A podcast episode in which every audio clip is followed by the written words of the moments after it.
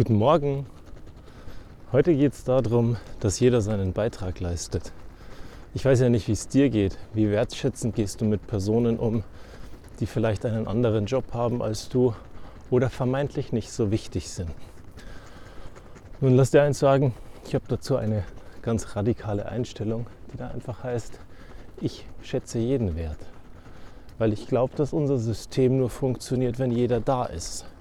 Jemand, der an der Kasse die Waren abkassiert, jemand, der die Toiletten putzt, jemand, der den Garten herrichtet, weil er Gartenbauer ist, jemand, der Denkaufgaben in irgendeiner Firma macht, ein Geschäftsführer, jemand, der Dinge produziert, ganz egal wer. Und nur wenn alle da sind, dann funktioniert es auch. Weil ganz viele Dinge, die mir wichtig sind und die ich für selbstverständlich erachte, die wären nicht da und die würden nicht funktionieren, wenn es diese Menschen nicht gibt. Und deswegen möchte ich dich heute einladen, mit einem offenen Blick in die Welt zu schauen. Welche Leute sind da, die du normalerweise übersiehst? Wer reinigt die Straße? Wer macht sie sauber? Wer macht die Blätter weg, wenn wir im Herbst sind? Die Stadtmitarbeiter. Hast du mal überlegt, sie einfach zu loben und zu sagen, hey, das ist klasse, was sie da machen. Sie sorgen dafür, dass mein Ort schön ist es ist super spannend, was passiert, wenn du das tust. Was für Freude zurückkommt, was für Motivation von diesen Menschen zurückkommt und wie sie auf einmal sich selbst wertschätzen auf eine ganz andere Art und Weise, weil sie sehen, dass es jemanden gibt, der ihre Arbeit sieht. So sage ich zum Beispiel, wenn ich im Büro bin, danke, wenn ich die Putzfrau treffe. Oder ich lege ihr mal eine Kleinigkeit hin. Komischerweise klatschen einige Leute, wenn der Flieger gelandet ist. Ich habe noch keinen erlebt, der geklatscht hat, wenn jemand seinen normalen Job macht.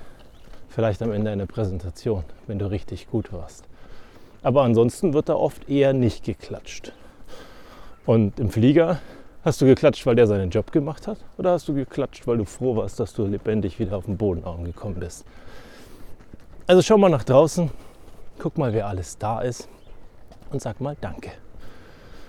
Danke an der Kasse beim Aldi und die Aldi-Kasse ist auch ein spannendes Ding für mich immer.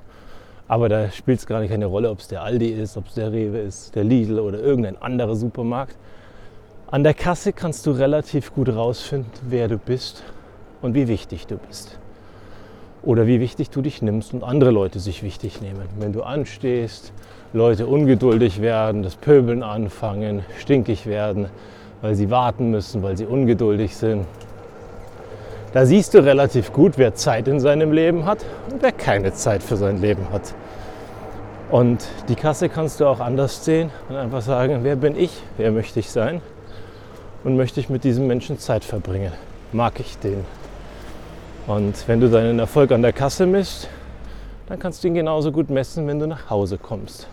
Wenn du an der Haustür klingelst, wenn du nicht allein lebst und was dann passiert.